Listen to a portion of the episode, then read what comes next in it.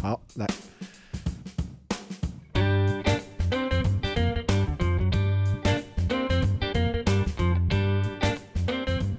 Hello，大家好，欢迎来到西西里买家俱乐部，我是小米。我是小汪，我是翔哥，在这里，我们将会讨论感觉、经验和一切。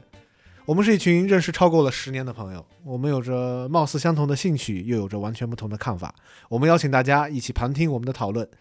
这是我们的第二期节目，如果有不足的地方，欢迎留言告诉我们，我们会不断改善。我们这不是第一期吗？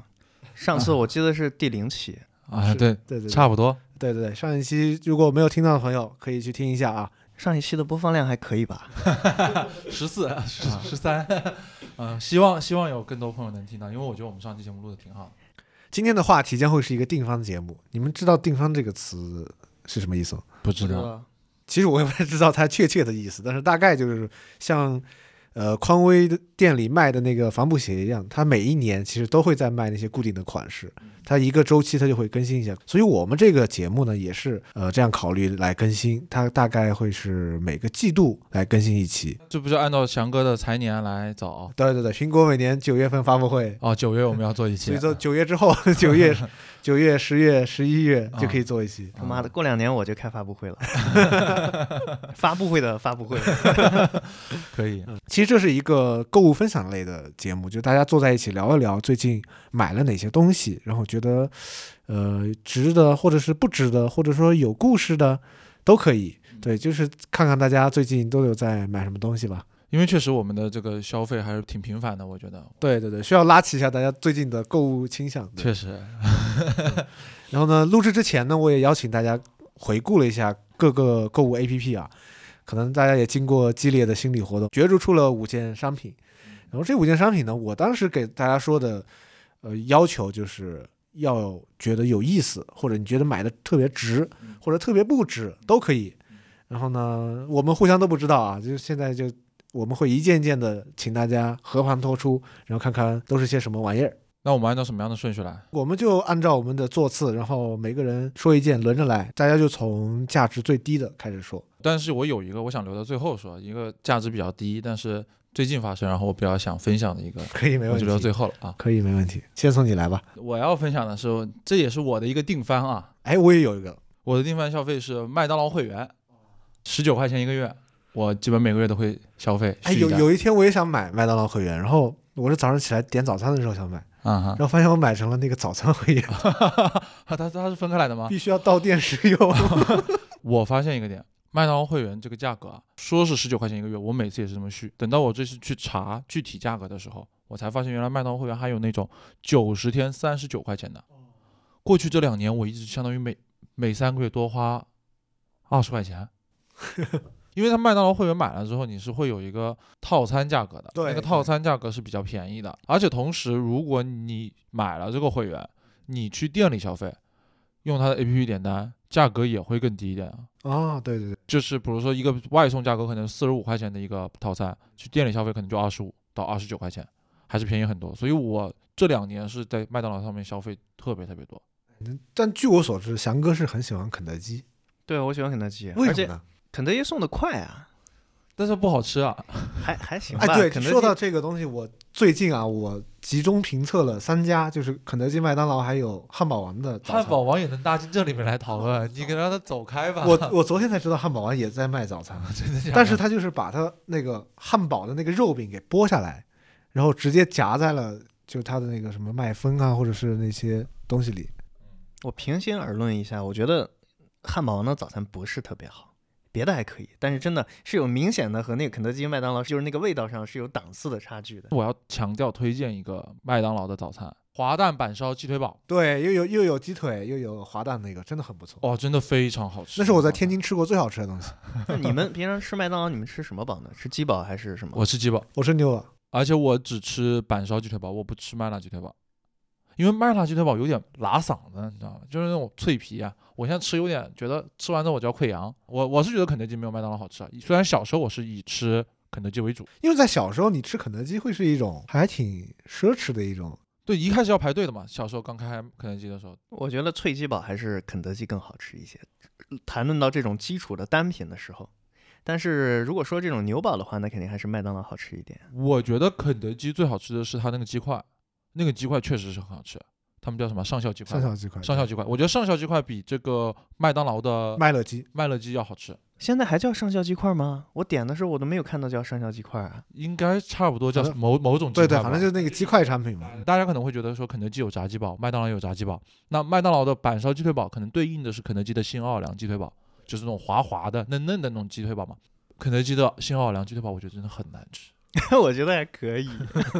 哎，那那个你们吃过汉堡王的那个果木香鸡腿堡吗？哎哎我就觉是得那个最好吃。就你说到果木这个，就是那个那个那个汉堡王那个果木，就是一个纯果木的味道。对，然后肯德基的那个味道呢，它是带一点果木的那个味道，但是它里面因为又有辣椒啊什么东西，它那个酱很好吃。它我觉太得。甜了，我我没有什么印象，我就记得很好像黏黏对的。，嗯然后板烧鸡腿堡就是板烧的味道，对它就是板烧。但把啊它那个板烧每味次儿做的都很透。我上一次，我我为什么说我上一次点那个新奥尔良鸡腿堡印象特别不好，就是因为它里面都没有热透，嗯我觉得它这个品控就很很糟糕，我觉得就远不如麦当劳的品控好。对，我觉得它那个酱其实很重要。每次我记得我上次去那个店里吃，然后他给我放了一点儿酱，你知道吗？我吃一半我就吃的很难受。然后我过去我就问他说：“你能不能给我多加点儿酱？”然后他我我我我把然后他我把你拉回去，然后再给你刷遍酱，再拿我回来。我是这么想的，我吃了让一它酱半，裹了一个给你，我吃了一半，然后我给他我说：“你帮我进去再打点儿酱， 打点儿酱你拿回来。”他说不行，但他可以给你重新 你做。让它重做。他给我打了一碗酱， 打了一碗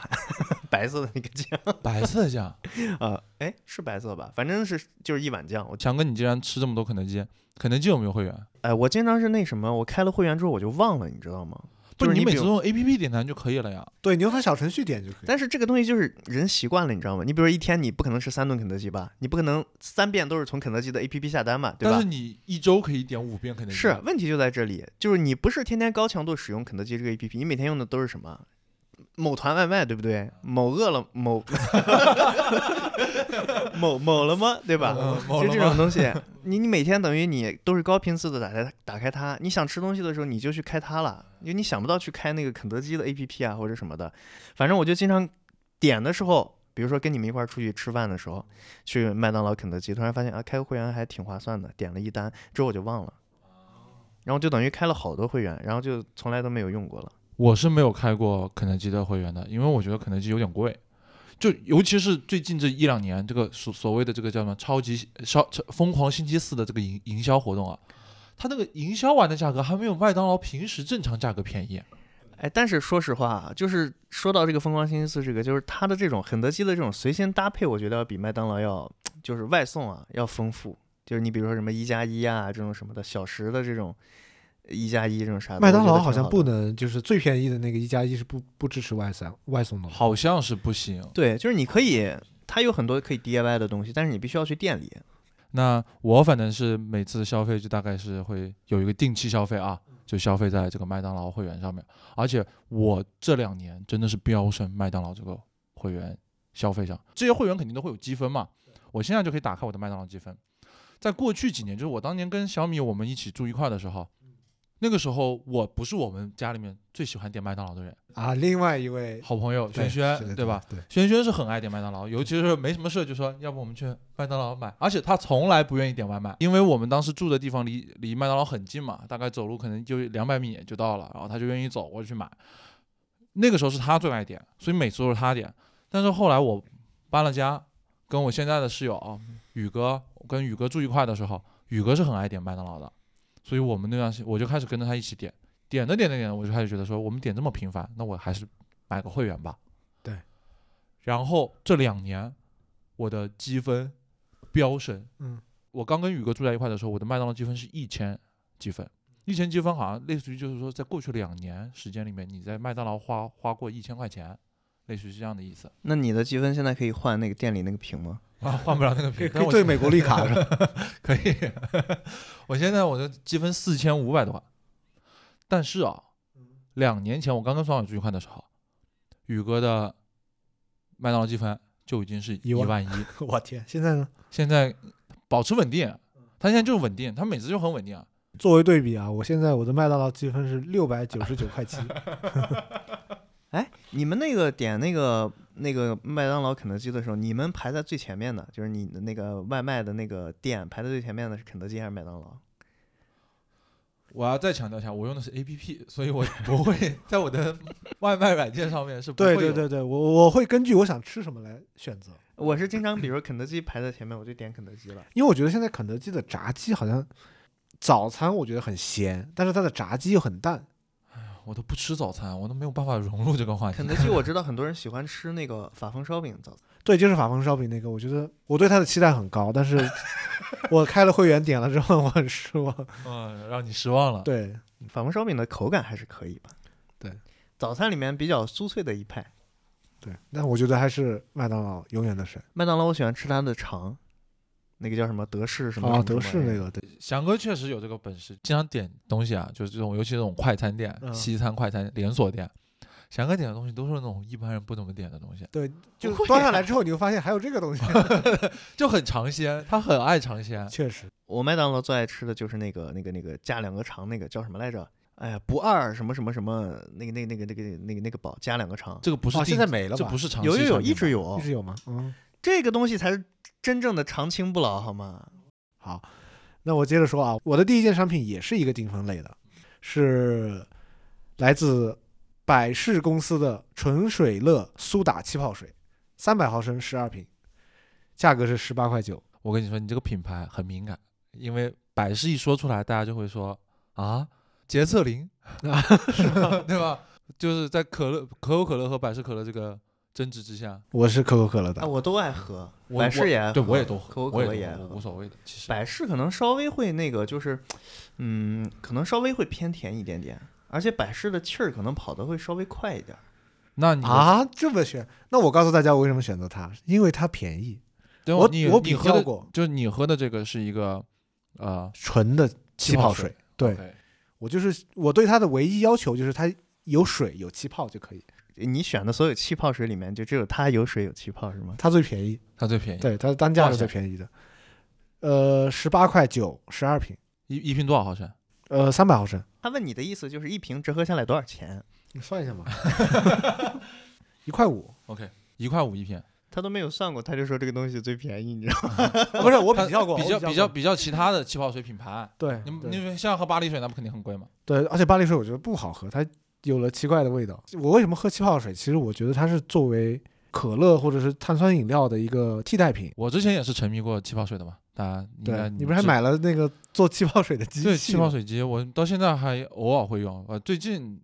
好像最近半年没怎么用过，因为到夏天会用的比较多一点。那气泡水机的这个也也还是很实惠的，就是它不管是打气算出来的整整体的这个水量，而且真的就相对麻烦一些嘛，就每次稍微麻烦一点点。对。但是当时的时候，如果一直去买那个屈臣氏的那些水，确实太贵了。对，我就是对比，一开始我也是喝屈臣氏，然后我觉得它价格确实是贵，然后后来还分喝了另外那个，大象对，大象的也喝过，还有另外那个，它的瓶子是黑色和黄色的怡嗯泉， 怡泉，对，怡泉怡泉也、啊哦也更贵一些，哎，但是我老实说，我喝不了那种嗯塑料瓶装的对气泡水，一定要喝金属罐装的。对对 对，我这个就是塑料瓶装的。我也是，我觉得喝气泡水就要喝这个玻璃瓶装的。你可以，你可以，你可以冰完之后拿出来倒在玻璃杯里喝呀，还可以切两片柠柠檬进去，多好。我是很爱喝气泡水了，因为我觉得气泡水这个东西，确实你说少摄入一点代糖或者糖分，然后呢，你都又不如不摄入糖的好。对你就是单独的可以直接喝到一些气泡，而且我真的觉得，不管是碳酸饮料这些给我带来的快感，其实不是甜味带来的快感，是气泡带来的，对那个气泡在你的嗓子眼啪啦啪啦啪啦啪啦啪啦啪啦给你爆出来一个那种感觉，我觉得那个巨爽。对，我告诉你为什么不能用这个直接倒出来玻璃杯去喝，就是你这个气泡水你倒到玻璃杯子之后，它那个气泡就会跳，你知道吗？嗯，你应该把可乐倒到那个宽的那种杯子里喝过吧？你喝的时候整个脸那个气泡都往你脸上喷， 那个是不行的，那个是不对的。你就要那种一口闷，你嘴把那个瓶瓶瓶瓶口含住之后，啊然后把那个气全部给再跳跳糖呗，跳跳糖呗。可以下次尝试一下啊。好，那就到翔哥。我我想说的是那个耳机，耳机对耳机。然后我觉得这个耳机呢，就是呃适合很多很多的场合，就是等一下，翔哥，我们刚才我们说的都是十多块钱的东西，你上来第一件就耳机，那你要 吗？你们从便宜的开始说，我从贵的开始 说嘛。 行行行行行可以行行可以。呃，就是耳机，就是骨传的耳机啊，啊。骨传导耳机，哪个我觉得品牌这的个东西韶音，就是骨传导耳机，就是你明显发现这两个月、三个月以来、四个月吧，半这嗯半年以来，就是市场上最近十年，没有，没有就最近半年，半年前你看骨传导耳机的时候，市场好像就那么两三家，是的，是的，大家能看到，但是你就这半年过后，你发现哇，一堆品牌都在哎做索骨尼传导，都开始做了嘛？就小米它都已经已经做出来很好的了，就对说明这个东西真的是好像还挺火的，越来越被很多人接受。对，因为现在运动的人越来越多了嘛。对，骨传导耳机，我觉得它很好的就是就是，首先你耳朵会很舒适，这个东西你可以戴一整天，戴一整天你都不会难受。啊，虽然它的音质不会怎么样，但是我觉得就是你出能去想就行了。对你出去工作或者运动什么的，这个音质并不是最重要的，它能有个有个响就行了。我更多就是用它来，比如说出去骑自行车啊，听导航，哦，对，这哎这个然确后实，对，接电话打电话，然后就是你在各种场景之间来回转的时候，你不用管它。对。据我所知，弯岛骑自行车都是带着 AirPods 骑的， 对啊 AirPods Pro 害怕开降噪打降开。噪模式是要打开来的， 我是绝对的。我马骑路杀手， 我跑步，我觉得我夜跑，还有我骑车，我都是这样子的。就我其实不是很能理解这样的需求，因为我想我想听得很清楚啊，我想听得我脑袋里听到的，不管是音乐还是播客，我都希望我听得很清楚的。但是在公路上的话，就有一些紧急的情况，比如说喇叭声啊，或者是你都听得见的，它那个降噪又不是完全隔绝，啊你都是听得见的呀。你我听不见，你的灵敏度会降低嘛？我不行。其实我一直就没有这样的阻碍，就是我我因为我我也不是那种特别不在乎安全的人，我还是会在乎安全的。但是我在整个骑车过程当中，我是觉得没有什么问题的。如果比如说我带了 AirPods，然后我把降通透模式打开，我会觉得太吵了，就不管是喇叭声还是什么样的，我不知道是不是因为我的听觉比较灵敏，还是说我我我怎么样？但是我一直以来我的习惯就是这样，我觉得骨传导耳机对我来说，感总感觉它的意义不是特别大。那你平时翔哥，你平时用骨传导耳机的频率大概到什么程度？我就只用骨传导了。现在就这个东西真的是，你不用之前啊，你你对它，你就是你你就会想，我什么时候用得着它呢？音质又不行，又这个那个什么的，对吧？但是你用了之后，你就发现你干啥都想用它，就就这么回事。因为它就是很很很简单，很无感。我我现在很讨厌的一个动作就是，你这个你买一个无线耳机，你要把它放在一个盒子里，你。来回用，你要把它打开取出来，然后不用了再把它放回去， 然后再这样的，就你我现在对这个东西就很烦，啊，但是骨传导你就你就挂在耳朵上，你不想听的时候，你就把它从耳朵上摘下来挂在脖子上，啊，就很方便。两个问题，有两个问题要问翔哥。第一个就是我们戴眼镜的人，因为耳朵上面已经挂了一个眼镜腿了，再挂一个骨传导耳机，它会有影响吗？相互干扰吗？我给你这个问题升个级吧，就、 啊哎，呸，我给你这个问题升个级，嗯，就之前我骑自行车，嗯，我要戴什么？我给你算一下啊，头盔，然后眼镜、嗯，口罩、嗯、墨镜，骑车为什么戴口罩戴口哎，罩当，然了，嗯口罩、墨镜，嗯，这几件了，四件了，对吧？再加耳机五件，啊，没有问题。没有问题。但是这个佩戴的次序你要稍微的掌握一下。 为什么这么说啊？你骑车去没外有人能面，够随随便便成功 的。对呀、你骑车去外面，首先得把口罩戴在最外边，对，因为因为你这样随时好脱。对，，方便你穿脱。第二，你要把这个骨传导耳机你要挂在第二层，因为骨传导你也要随时去摘它。那第三呢，你就要把你的这个眼镜儿戴上，然后头盔呢这个东西保命的东西啊，这个带子什么的最好是作为第一层的这个防护戴在这个身上，因为它有根带子嘛。这个带子你得就是把它作为第一层，因为如果你碰到车祸什么的把你撞飞了，撞飞了你的眼镜儿啊这些什么耳机什么都会飞掉的。但是如果你把它戴在里面了，就是你用头盔那个带子把它包住了，眼镜就飞不出去了。飞不出去这个东西，它一碎什么，它就可能对你的眼睛造成伤害，就很危险。所以佩戴头盔的时候，一定头盔先在最里面，然后再去戴眼镜啊、口罩啊什么这些东西。然后就你刚才说这个问题，就是这么戴，我感觉是没有任何问题的，没有任何的不舒适。是吧？嗯嗯你们对不会久了之后，你会发现耳朵和这个脑袋连接处已经开始越来越宽，变成一个城门楼。不会不会，它没有那个疼，嗯，你怎么说呢？异物感是有的，它它更多是一种就是你会担心它滑不滑的问题。对，它滑吗？嗯，不会不会那么滑，但是就如果你你你拿去蹦迪，啊 你这样什么的，嗯那 cosplay 那了可能是它吧会越来越松，对吧？嗯，嗯，反正你平常运动就是带很多东西，我觉得是没有问题的。那好，那我的第二个问题，第二个问题就是，那你现在那个 AirPods 不用的话，你能不能出给我呃，可 以啊，没有问题啊。三代的嘛？不是，我没有 AirPods，啊现在我那个是 Beats，不，我想要一个通透款的那个。它也是通透的啊。就是不要有降噪模式的，它就是不要降噪模式。对，就是 AirPods 不加 Pro。你不开降噪，它就是 没有降噪的，就我不想多花那个钱去买那个功能，你明白吗？它更便宜啊。 行行，OK，你的骨传导耳机可以，因为我之前是接触骨传导耳机是两方面了，一个是很早听说过这个技术，其实很早韶音做的是最好的嘛，而且现在来说，我觉得技术储备也应该是最多的。另外一方面是之前我们不是采访有那个有一些聋哑的按摩师傅啊，木不不是聋哑，呃， 聋哑 就是盲呃人盲人盲按盲摩人按摩师傅，就是视力有障有视力障碍的，他们因为他们平时接触都是靠听，他们接触各种信讯息，我知道他们很多人会去买这个骨传导嗯耳机，对他们来说也是很方便，因为他们挂耳朵上，他们也不需要像我说，也像我之前说的随时的不需要穿脱它。对，然后他们也不需要去找，嗯，然后他们也不需要戴眼镜，那他们整个来说对他们来说是很轻松体验，这是我之前知道的。而且这个它这个骨传导这个模式是不是对于耳朵来说会更保护一些？应该是会吧？就这个相对于反你正直接冲击你的耳膜，反正你带着它，总之挺挺舒服的，没有那么多你没有带那么平多常这异种物。感嘛？对，这种入耳式的你肯定戴不久嘛。但是你会不会遇上这种情况啊？比如说，翔哥你在家里面，你戴着骨传耳机，啊你在认真的听一个东西，假设在听我们的播客，然后这时候丹丹进来了，就是你女朋友进来了，不知道你在听一个东西，她觉得是个很正常的一个行为，就开始跟你说话，然后就影响了你的一个专注度。因为嗯我觉得很多人戴耳机，比如说我，我戴耳机，有时候坐在一个地方或者在外面，我其实是一个讯号，就告诉大家说不要来跟我说话，我拒绝社交，拒绝聊天，哦，对吧？然后戴着骨传导耳机就上上上，就我就没有办法实现这种这种功能了，这样大家都会觉得你好，反反正也不在听歌，那你应该是很很这个时候应该很很闲，可以过来跟你随便说说话什么的你说的这一个点确实是，但是我没有这种场景，我在家里我不戴耳机。啊，全我是在外放。对，我在家里就外放。然后你刚才说的这个点倒是一个什么呢？就是你说你戴耳机不希望别人打扰你嘛，是一个信号。哎，入耳式确实就有一个，我之前戴入耳式的时候有一个情况是什么？就是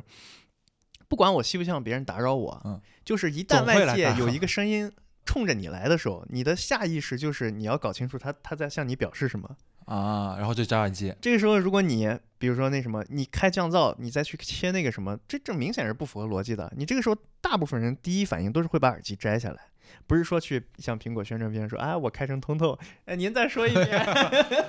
不会有人这样对吧？嗯都是摘下来说啊，你说什么？哎，这样来一次。但是骨传导就没有这个问题，你带着骨传导，就他你旁边随便谁说了什么，你就一直在接收着，一直在接收着。明白？这还是使用不同吧，对使用使用途径的不同，还有一个使用倾向的一个不一对样。，我觉得你这样的想法，你下次可以换一个那个什么，换一个那个 AirPod Max，哎，AirPods Max，那个东西就更大。你戴上之后呢，就是别人就更更更觉得打扰你会有更多的成本，觉得哎，很那个麻耳烦机你最近好像很火，因为我看就类似于小红书这样的社交平台，很多人都开始戴这个东西。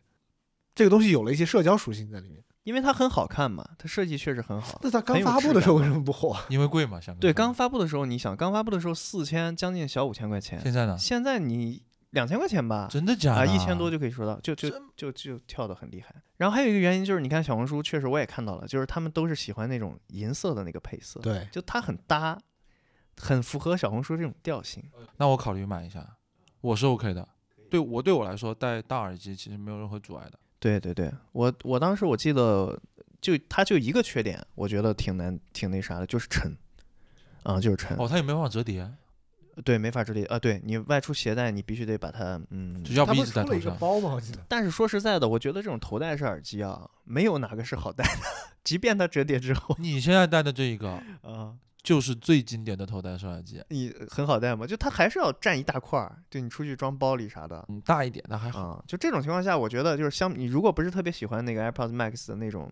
外形或者什么的，其实它功能和 AirPods Pro，尤其 AirPods Pro 二代出来以后，我觉得其实已经没有任何差别。嗯，可以。那我们三个的第一轮产品都已经介绍完毕了。对，，大家觉得各自来评价一下吧，觉得值还是不值？啊，也或者换种说法，也不能说不值啊，就是这个东西你会不会还继续再买？那我的话，这个麦当劳会员肯定是会买的。就是我觉得啊，麦当劳不倒闭，我就会一直用下去。我现在生活当中已经很难少掉这个部分了。因为你要知道，在北京这么一个地方，点外卖啊，最没有选择成本的就是点麦当劳、肯德基。其实有一次我去拍纪录片的时候，到了那个湖北的武当山，拍麦当劳怎么做啊？那边吃的东西，说实在的挺好吃的，但是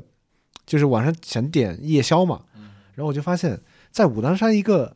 这种道教的名山，居然有一家麦当劳，在在他们后厨啊，没有，就是有一家麦当劳的店，然后就点了麦当劳的夜宵。后来我琢磨了，合理的，因为它是一个，道士们也要吃。哎，不是， 因为老外很喜欢来这里，他来学武术也好，他来问道也好，他会来这里。老外他不一定吃得惯中国东西啊。我估计麦当劳是看到了这个商机，所以才在那里开了一家店。他们吃不惯就滚出去啊！确 实，确实，怎么了？ 我反正是觉得很值啊，我觉得会员很值，我以后肯定会反复购入，就是只要到他会员到期了，下一次再点我肯定会买，而且我会换成那个三十九块钱三个月的那个会员。这里我要吐槽一下某团，就你在某团上面你点这个肯德基、麦当劳，就它都有券嘛。你开了它的会员之后，它都有券，它的券连那个他们配送肯费德都基对连配送费都抵不掉。对啊，所以你就要开他自己的会员。因为肯德基、麦当劳的配送是自己配送，它不是那个美团他们那个，比如美团众包那种外卖员来配送，所以这就是它免不了的原因。开了会员就可以免，行，我下我下次要改改变一下我的点餐习惯。确实。啊，那我反正我这个气泡水我也会一直买下去。那有没有哪一天就开始不爱喝气泡水了？那可能又喝回可口可乐了吧？ 无糖的。没有，我不喝无糖的，我只喝行，嗯，我们这个不跟你争论，我这个无糖无糖党不跟你争论这个问题。无糖百事党，buff 都点满了，来，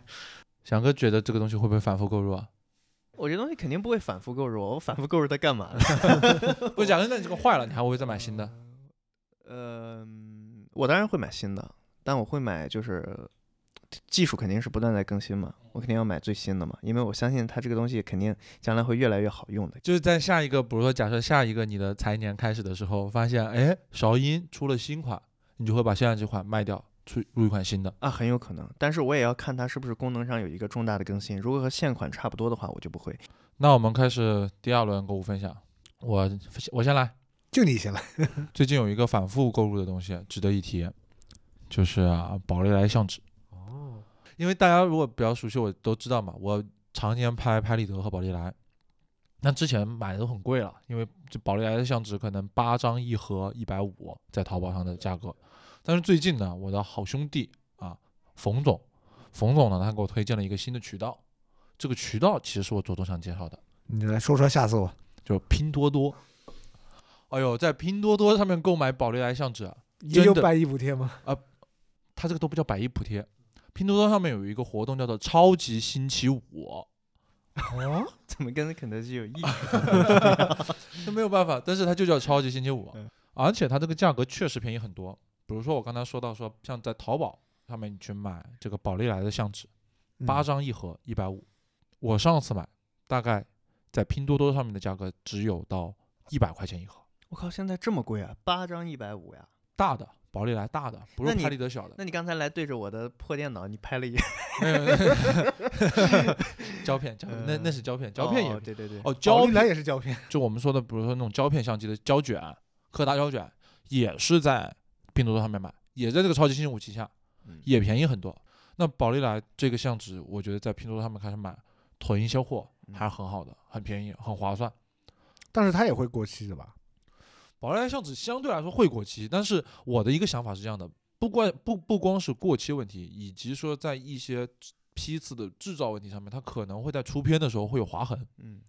但我觉得拍宝丽来这种东西，追求的不就是要这个效果吗？对，质感的营造就是通过瑕疵来体现的。对，这，不所谓噪点啊，嗯，对吧？都是这样的，我觉得其实无所谓。所以对我来说，选择宝丽来来拍，然后在上面去，如果能找到一个比较便宜的平台，大批量购买，对我来说是非常好的一件事情。说起这个宝丽来，我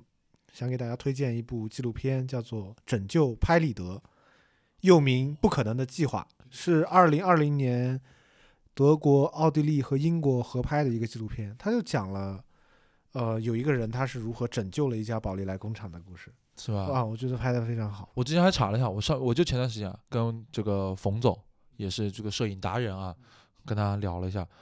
我们那天查才发现，宝丽来你们知道是哪里的公司吗？美国公司。你之前以为它是哪德国的？日本或者德国，哦，你买了多少相纸？啊嗯，一次买个五六七八十，你这些相纸打算怎么用？用来拍点什么？因为相纸很贵嘛，对，大家买相纸可能都是有所计划。你是怎么 样？你是没有计划，还是首先，我觉得这个是一个囤货行为。既然它现在便宜，你保不齐后面会贵起来，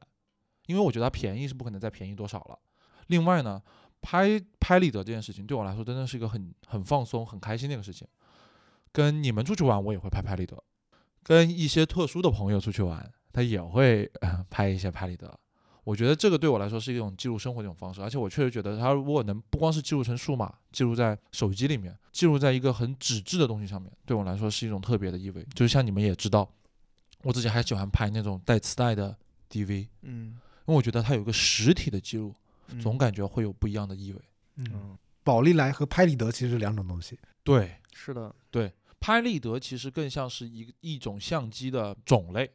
它不是某一个具体的品牌名称，但宝丽来对应的是一个具体品牌。嗯，我觉得主要还是幅面上的区别。对对对对对，嗯拍立得就更小一些嘛，它对就是其实宝丽来是可以融在拍立得这个大的框架里面的，它因为都是那种即时显影式的，对他解释来就是拍了立刻就可以得到这张相纸，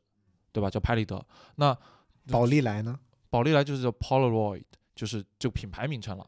当然，我们现在大家通俗上来说，拍立得都是那种小小的，一张特别小的，大家会在那种咖啡店啊、奶茶店啊，会看到很多贴在墙上那种对东西。宝丽来，我觉得另外一点是它的整个成像的这个风格是非常独特的，嗯，而且是一非常一致的，就哪一款出来的这个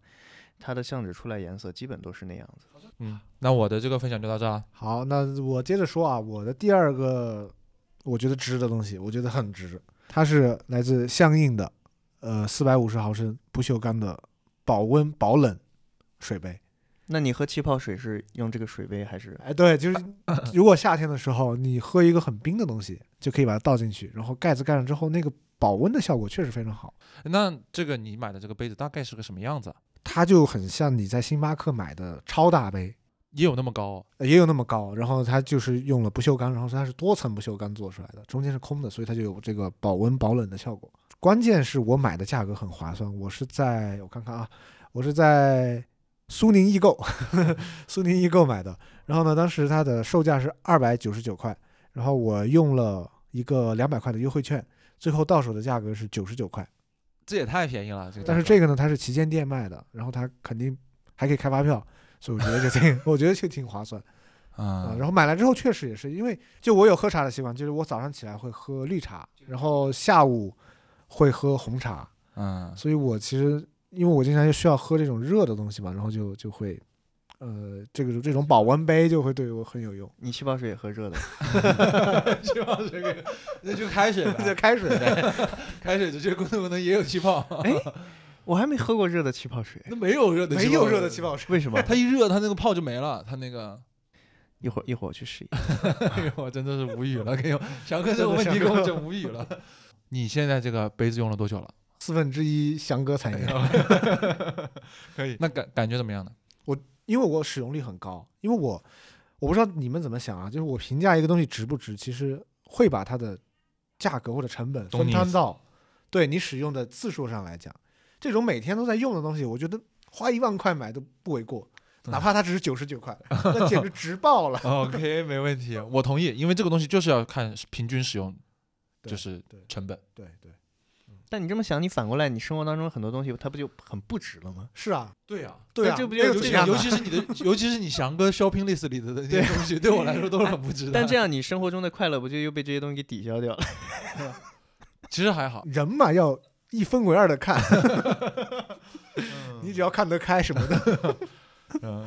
突出一个双标。哎，对，好，翔哥你呢？我接下来要说的是，还是一个数码产品哦，AirTag。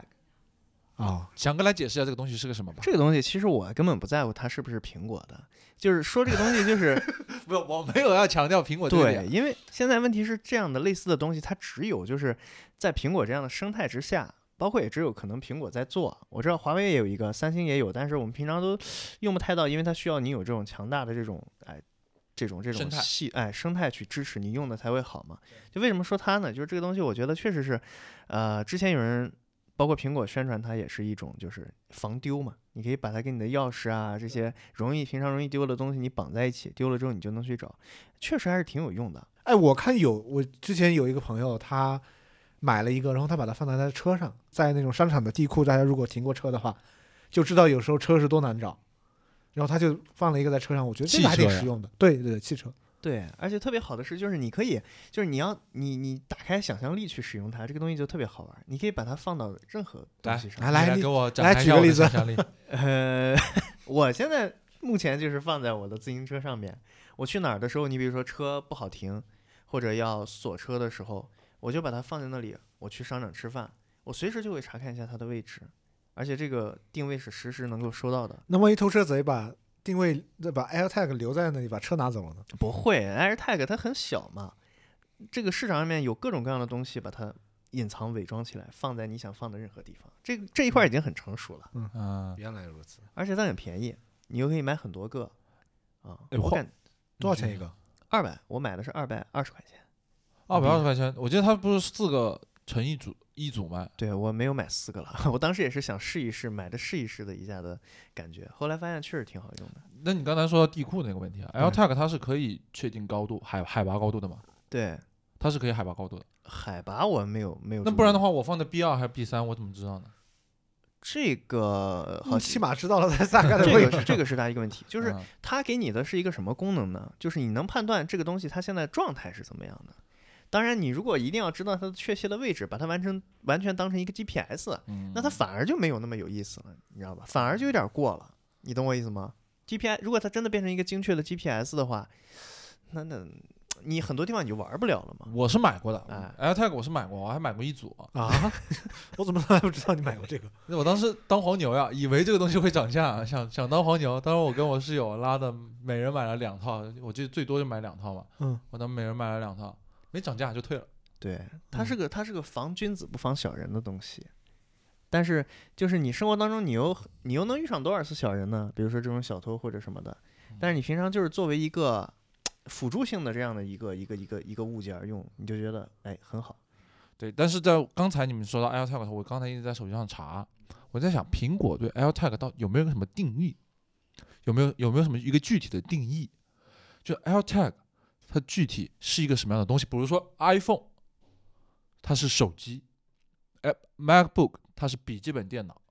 ，AirTag 到底是个什么东西？但我发现苹果官网上面好像没有个定义。我觉得它就是一个标定。这么说吧，就是苹果的东西有很多，都是你单拿出来看，它确实不怎么样。你你在想它有什么用呢？但是你当把它放到整个族群里面之后，你就发现它还挺好用的啊。呃翔哥的第二样东西也分享完了，那我们是不是该再评价一下吧。再评价翔哥一下你还会再继续购入吗？ AirTag 吗？呃，我觉得应该不会，因为这个东西首先它应该不会短期内不会更新的，而且我我已经买够了。对你买汽车之后，你会买个 AirTag 放车 上吗？不会啊，汽车都有定位的，买的 AirTag 啊、那你就是买的电车。我可以把 AirTag 装在轮子上面。那宝丽来我肯定还是会反复购入的，因为我觉得这个东西就是一个一是我的爱好，另外一个呢，我觉得就是一个很美好的一个东西，因为拍了就不单能给自己留回忆，还可以送给别人。像我的这个杯子的话，我等它坏了，我会再买。对，我会一直买这个。嗯你会不会考虑，比如说买两个再送给我们？呃，如果有好价的话，我会考虑啊。九十九，这这这个价格不还还还不够 好，对啊，现在没有了呀，就是。因为苏宁易购没有了。啊对，因为是 好，大家多喝热 水啊，多喝好来热我水们多开喝始第三轮。第三轮，哎呀，还是我先来吗？嗯，对，好嘞，第三轮我来分享。对，啊、一个多月前不刚过了情人节吗？嗯，我给大家分享一下我在情人节买的东西。哦，我在情人节订了四束花， 给四四个 人，呃呃，是谁就不要多问。但是我是买了四束花，会有四个个人听到这里不高兴吧？他他没有否认是四个人，啊、就那那没办法，我要等会儿要把这个事情详细展出来的话，那肯定是告要要讲清楚是送给了四个人嘛。啊，这个是你讲不清楚了。 因为四个人都以为自己是那唯一的人。没有没有没有没有没有没有，容我慢慢解释一番啊！我先讲下我这个消费的金额，好吧？四份花呢，原价分别是三百一十一点五、一百七、二百五十八和二百二十八。原价的总额本身应该是九百六十七块五毛，但我实际呢那段时间应该也有各种各样的折扣嘛，尤其是情人节周期里面，所以实际上购入我最后总花费应该是九百四十七块五，便宜了大概二十块钱。可以，你这个折聊胜于无。 哎，不是，就是，就是，哎，就是我们开始以前小米老师给我们 安排对的对对对对任务，就是你实际标价谁的钱都不是大风刮来的，就是二十块钱，怎么了？二十块钱能够我买一个月的可以麦当劳吃会 员啊肯德了。 嗯，对，我要跟大家解释啊，我这个虽然是情人节送出去的，但我不是渣男。啊、就这不是送给了四位老师。这四分花是这样的情况，就是我有，嗯、大家知道我女生朋友很多嘛，然后我有两个好朋友呢，她是不在北京，是我们当时在美国读书时候认识的，特别好，然后他们很碰巧，就都是很很久没有正式恋爱的那种情况，对我也是这样，然后呢。她我我就希有一天我就突然跟朋友聊起来的时候，我就突然想到我一个好朋友在深圳的一个女生朋友，我觉得说我希望他在情人节这一天不要是那种一个花都没有的情况，因为我觉得这个事情对大家来说啊，对一些女生来说可能会蛮重要的。我就想到了这件事情，我就觉得说，我要不要送她一束花？因为在她之前过生日的时候，我们是有订过花送给她的，然后我也知道她地址，然后我也知道她还觉得这个这个形式是个蛮有意思的一个形式，是个蛮好的礼物，所以我当时就订了第一束花。然后我就在想，我说送给了深圳这个朋友，那上海这个朋友是不是也得送？不送的话，是不是到时候知道了变卖大家不太好？哎，就就不就不太好。那我就上海那个也送了。然后呢，碰巧哈，碰巧碰到了我有一个好有一个认识的一个朋友，在呃在情人节之后两天就要过生日了。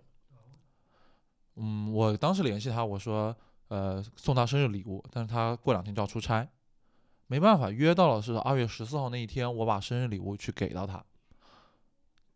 等到前一天晚上，我突然在想说，哦，明天要送生日礼物，明天又是情人节，要不就再加一束花。啊，与我的话不会。你的话不会，对啊，我已经送他礼物了，为什么？除非你有其他想法吧。哎，这个我们先不谈。 OK，就是我觉得一个礼节嘛，然后我想我想做的稍微的感觉得体一点，好像很懂事一点的一个男性形象，对吧？所以我就，哦、也订了一束花。同时呢，那段时间有一个很特殊的朋友在北京生活，嗯从上海来北京生活，然后这么想不开。我 没办法，为了工作，那我就是在那个时候，他刚搬到北京来工作生活，然后我觉得他一个人会很辛苦很累，然后那段时间正好也接触比较多嘛，我们帮他搬家什么之类的，我就想说，那情人节这天一定要送，我我希望他在，因为我觉得他在上海肯定会收到很多花，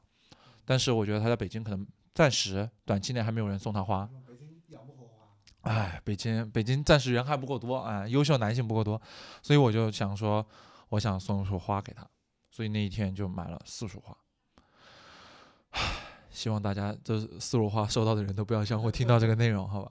你都送了什么花呀？次数是一样的吗？哎，不是，我因为我都是在网上订嘛，嗯呃，北京的话呢，我是订到了我家人，我送过去，我人人送过去，然后上海和那里和我深听圳出来的我了，都是这北京这一束是最重要的。北京对，北京送的是，哎，那个金色的叫什么来着？郁金香。对我北京买的是郁金香，哦，郁哦金香。郁金香。然后我上海买的是一个花束，已经做好了的。然后深圳买的是白玫瑰，对，大概是这样。哦，到情人节前一天晚上突然买花真的是很难的。你选花是么？怎么选择的？为什么选了这几种？郁金香是因为北京的这个特殊的朋友他嗯喜欢郁金香，哦，然后白玫瑰是因为我觉得好看，上海是因为这两种花都买不到了，然后当时就只能订到一个花束，那你这些朋友收到花的反应是什么啊，？都很高兴啊，都很高兴。呃，深圳的朋友很高兴，上海的朋友很高兴，上海那个来北京工作的朋友也很高兴，大家都觉得，因为在情人节这一天，哪怕不是情侣关系，如果能收到一束鲜花，我相信大家都会很高兴吧。所以我我一直在维持这种形象啊，就觉得贴心一点形象。你为什么不国庆节送给他们呢？国庆节，国庆节，国庆节，我的花是要送到天安门广场的。好，接下来我到我啊，我的第三件商品呢是迅雷超级会员年卡，购于京东旗舰店，总花费一百一十块四毛。它是怎么做到这个价格呢？它的原价是二百八十八，我用了一张优惠券是一百二，当时猛呃，当时偶然看到的有这个优惠券，然后我觉得还不错，然后我又花了五十七块的金豆，然后最后实付款是一百一十块四毛。 五十七块的金豆就是五千七百金豆，对啊，因为要过期了，所以我会把它用掉。你买的是那个超级因为会员，超级会员，就是它的第二档会员，就比白金会员更高一档的。对，那呃，个超级会东员西有什么好在上面还有吗？没有了，它就两档会员。哦，对对对，那对超级会员比白金会员多什么东西啊？呃，速度对速度好像还有限云制会更云盘的不空可间，能吧？我的超级我的白金会员已经满速了呀，在我家的网速但下。但它就是它还加速，你不明我白家吗？网速没有办法更快了，我家千兆网下加下载东西就只能下到一百多兆。它因为有一个它有一个东西叫迅雷快鸟，你知道吗？哦，它节点，它我懂可以的给意你思提速，我我说实在的，我买的时候没有考虑这么多，因为它只有这个，只有这个能用这个优它惠这个券，算下来是相当于打了多少折啊？五折。五折。五折，五折还要多。对，如果算不算它的金豆的话，大概是七八折；对算它的金豆就下来就是五折。嗯哎，那翔哥你呢？你的第三件是什么？我的第三件呢是人体工学椅，哦，这个很重要，这个太人重体要工了。学椅。它这个价值一下就往上走。 哎，不会啊，我刚才是不是前面说了那个耳？哎，我前面说的是什么？古城的耳机是我今天说的最贵的，对吧？骨传导机，哎，我们当时好像是不是没说价格？骨传导机多少钱？啊一零九九，一零九九。嗯，那人体工学椅呢？一零零零这么这这么准的一个数字吗？啊，对，有打折吗？嗯，没有，我买的时候没有，原价的。对，它应该是，哎呀，一就是一一零零零，对，好，那你介绍一下品牌和型号吧。品牌是网易的这个人体工学椅，哦它的网易严名字选叫是吧小蛮腰。小蛮腰这个应该是，如果按苹果的这个 Pro 和这个 Plus 划分的话，它应该属于 mini。就是在网易的这个人体工学椅的这个系列里面，它属于对 mini 这个级别。对，它属于一个入门款啊，入门款这么一个呃就是甜点的这么一个价位吧。啊，所以大家我看买的人也挺多的。我当时也是在网上看了评测买的这个人体工学椅。就为什么要说它？我觉得这个东西确实是我这两年三年来买的比较值的一个东西，因为确实是我的工作是经常在这个台前嘛，台前然后经常一坐就是七八个小时、八九个小做时什这么？种。做炸鸡，呃，就很多呀，就是嗯在肯德基的点餐台 前。对对，你要坐着吃肯德基、 麦当劳什么这些东西，对，就是它是我是觉得对健康非常的好，就是尤对其我的腰，我是真的很感觉的，就是我当当时虽然我年纪很年轻，但是我当时确实有过一阵腰很痛，嗯，坐久了之后，就是椅子不舒服，我会屁股疼。我腰其实没那么多感觉，那说明你腰还好，我是腰腰屁股都会疼。对我会腰疼，那你这个椅子买了多久了？三年了吧？我操，哎，两年还是三年？我想想啊，二零二一年到两年，两年时间。那你这个椅子现在大概是什么样的一个情况？现在这个椅子我坐到现在，它就除了它嗯遍布灰尘，然后挂了一件你的衣服 之外，嗯没有什么变化，质量还是很好的。中间我换过一次配件，因为它的底下，因为它那个气压嘛，有那个气柱，嗯，那个玩意儿它不太好使了。然后我联系售后，他给我换了一个是新的，它本身不好使，还是因为用久了它不好使？坏了。坏了嗯，啊，坏了，就是这块儿，哎，这个这个质量什么的，这个东西就就就就各家入各眼了。这个嗯东西你，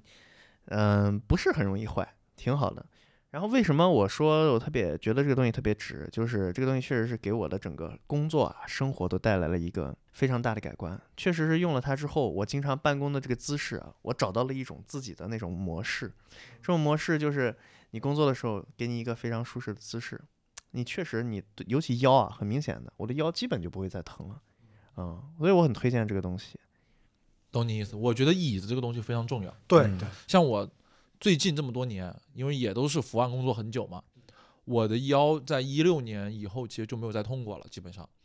就是因为我觉得我找到了很适合我的椅子，但我没有买过人体工学椅啊，但莫名其妙我在宜家买的两款椅子特别适合我的腰，就是我坐久了，不管坐多久，我真的不会腰痛，这件事情让我觉得很高兴。然后我觉得，如果当一个人找到了一个适合自己的椅子的时候，这是非常好的一件事情，以及甚至你有可能反复购入这件事。就比如说我当时那把椅子，我在美国买的，我在美国坐了两年，我觉得特别好。我回国之后，我就相当于在国内又买了这把椅子，然后我就坐了这么久了，我到现在都没什么问题。当然，我后来又新加了个椅子，因为我增加了一个坐姿嘛，所以我就不同的桌子试用不同的椅子。哎，但是这里我要说一下，就是你那个椅子我也买了，嗯，但是我觉得我我坐着不不是很合适。对，你看，就每个人身体对，不就一样每个人差身体不一样的，包括他坐姿或者你习惯性的一些动作。不对，包括你的，包括你，不论你背靠在上面发力的那个点都是不一样的，所以每个人差异很大。像我自己，我其实不太做得了人体工学椅，因为我觉得那个腰太往前凸了，然后包括头枕位置，我都觉得好像不是很舒服，我觉得好像枕不到。所以这件事情让我来说，我可能一直没有选过人体工学椅。反而我不太喜欢底下有轮子的椅子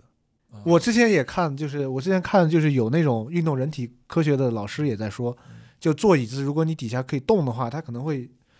损害到你的腰腰间还是哪里，反正因为它你底下可能不停的在旋转，然后你需要对抗它嘛。嗯，所以我现在就是只坐那种四个板凳角的那 种对板凳，对你就板凳，对就长条凳 坐在那上面，对，嗯其，实底下带轮子这个，它其实你用的时候它是你不会太动的，不会太动，就跟你坐正常椅子一样。反倒是轮子这个有个好处是什么？就是你比如说你剪片子的时候突然崩了。这个时候你就可以把把从桌子上面手一推嗯，我操！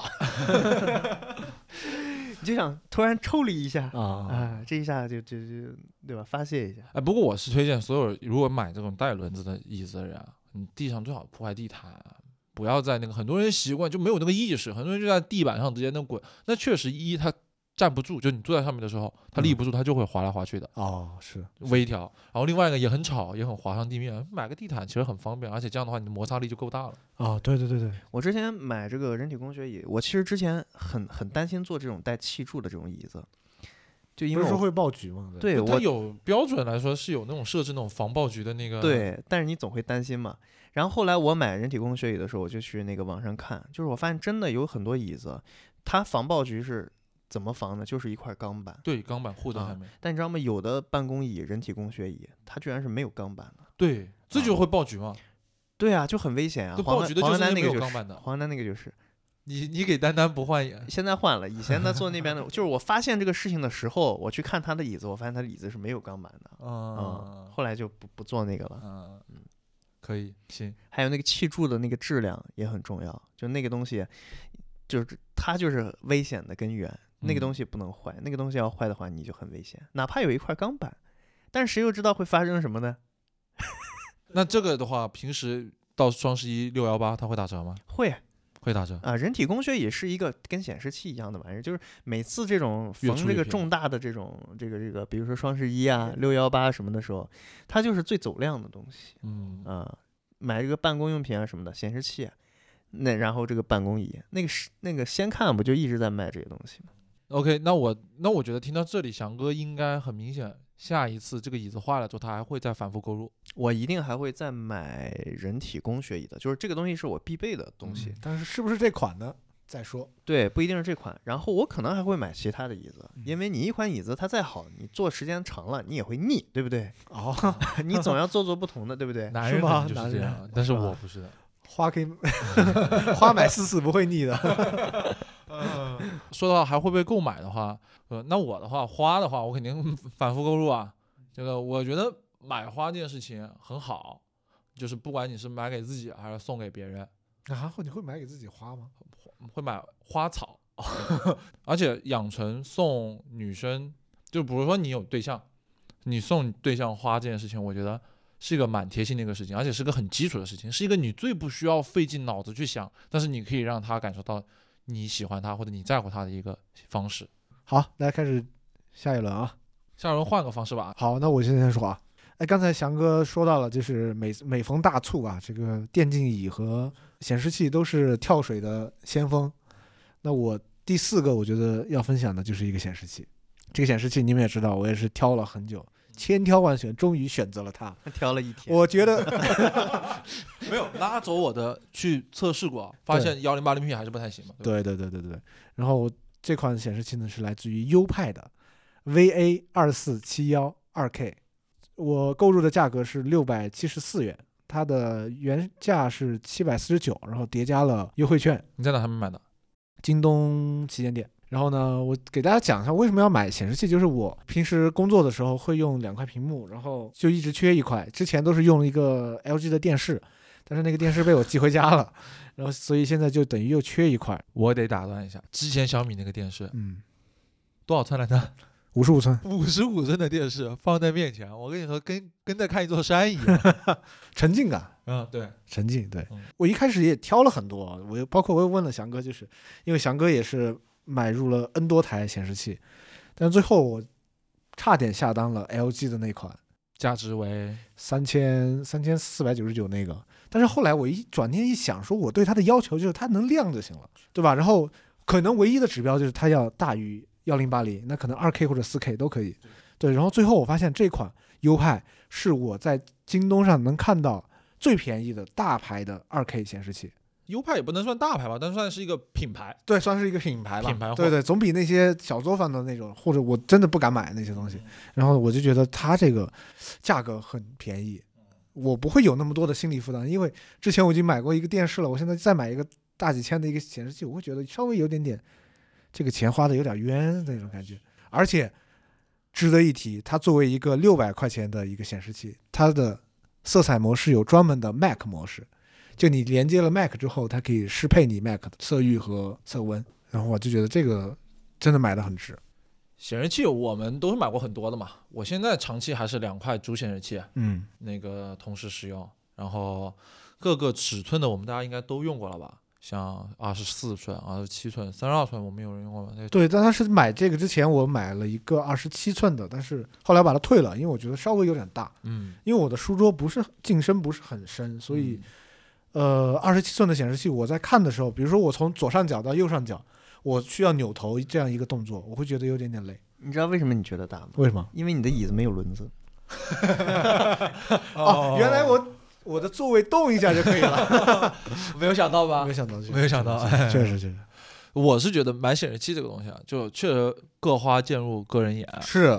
我觉得你得明确你的需求，对每个人差异特别大。然后我是觉得，像你当时还在群里面，我记得你说提这个需求的时候，还提了一句什么色希望颜色色彩好一点、准一点。我其实都觉得这句话都多余说，我觉得就没必要，因为这段时间你是以学习为主，对吧？备考啊，学英语，那我觉得这个色彩其实没有什么必要，而且我觉得普通显示器都不会比你这个 Mac 显示屏更好，所以我觉得都没什么必要，你就挑一个便宜的、划算的，你之后就算卖不掉。也不算很大的亏对钱，对吧？我觉得这是需求嘛。当时我在看的时候也看了一款，就戴尔的那一款。嗯，然后那款显示器我就看了一下这个价格，我就想问一下翔哥说这个价格怎么样。然后我就在我们群聊里搜了一下这个型号，我发现在一年前翔哥就已经在群里详细的点评过了这款显示器。他当时引用了我当时发了一张图过来，然后在我这儿我那张图都已经没了，就是 就我看不到那个图。嗯好，那翔哥你的第四件产品又是什么？ 我的第四件产品是湿厕纸，啊，哦湿厕纸这个东西其实我使用的时间不长，就是你开始养成习惯使用它的，，对我也是大概用这个东西也就一年的时间，嗯，但是这个对对我的生活改变真是太大了。就像就像就像刚刚刚刚说，他说这个坐久了屁股痛，嗯，我就想有时候屁股痛不一定是坐久了，对吧？ 哈有的时候 你的呃十男九，这这个这个咱们可以后面再说。就是这个为什么说我想说失色者这个东西很好呢？就是它确实让我的这个生活每一天都感觉很清爽， 很清爽。我每次上厕所就是大号之后，如果用那个硬纸的话，我都会有短暂的一个时间，我会觉得干干的，嗯，我会觉得有一点怎么说？你比如说拉呃上完大号之后，你坐在椅子上，你会觉得有点